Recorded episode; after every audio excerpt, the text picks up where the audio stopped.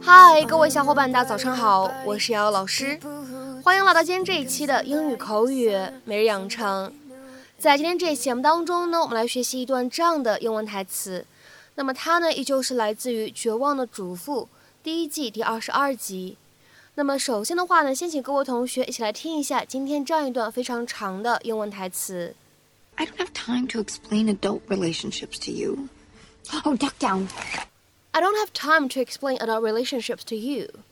Oh, duck down. 我没工夫跟你解释大人之间的事情。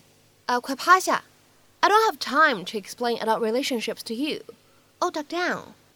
I don't have time to explain adult relationships to you. Oh, duck down.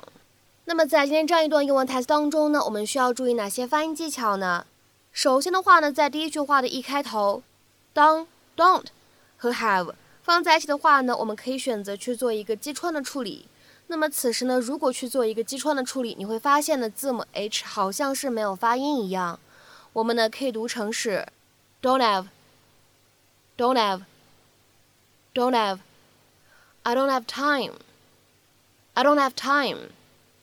那么再来看一下第二处发音技巧，在第一句话的末尾呢，当 adult 和 relationships 这样两个单词呢放在一起的时候呢，我们可以做一个不完全爆破的处理。我们呢可以读成是 adult relationships，adult relationships，adult relationships。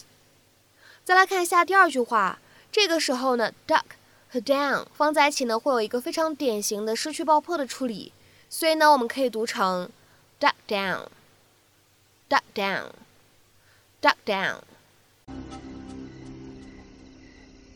Mom, stalking? Are we really doing this? You just made such a huge deal to your friends about how much you trust him now. Well, that was before I found Mrs. Huber's journal in his truck. So, what's in it? It's not about what's in it. It's about the fact that he had it at all. I would bet you anything he is not going on a plumbing job, and we're going to find out. Mom, if you don't trust him, why are you moving in with him? I don't have time to explain adult relationships to you. Oh, duck down.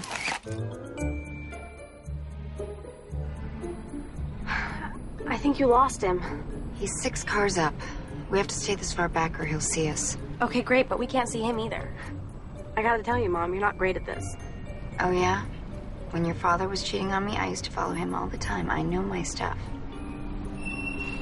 There he is. What's Mike doing? Who's that he's pulling up to? I don't know, but I'm gonna find out. Wait here. And lock the doors.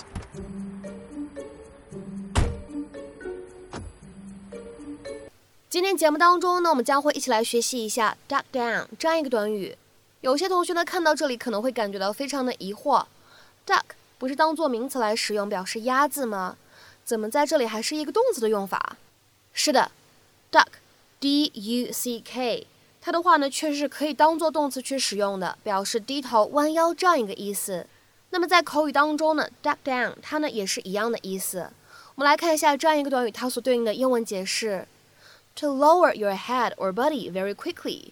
especially to avoid being seen or hit，迅速的低下头、弯腰，尤其只为了避免被看见或者打中。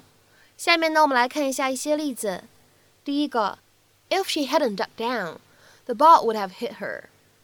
细心的同学呢会发现这是一个使用了虚拟语气的句子，所以的话呢，它的意思可以理解成为，如果他当时没有弯腰躲闪的话，那个球可能就已经击中他了。If she hadn't ducked down, the ball would have hit her. 下面呢，我们再来看一下第二个例子。I wanted to duck down and slip past, but they saw me. 我原本想低头溜过去，但他们看见了我。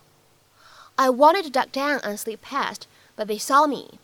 下面呢，我们再来看一下这样一个例子 ：Duck down and get out of the way. 低头，快闪开，快躲开。 Duck down and get out of the way。下面呢，我们再来看一下这样一个例子：We duck down behind the wall so they wouldn't see us。我们弓着身子躲在墙后，不让他们看见。We duck down behind the wall so they wouldn't see us。那么在今天节目的末尾呢，请各位同学尝试翻译以下句子，并留言在文章的留言区。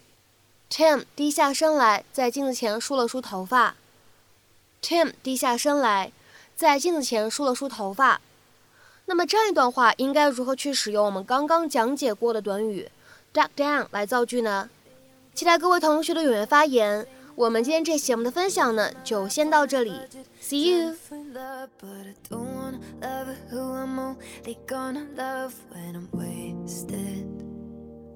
I want something sacred. I want something amazing. And I'm going through changes.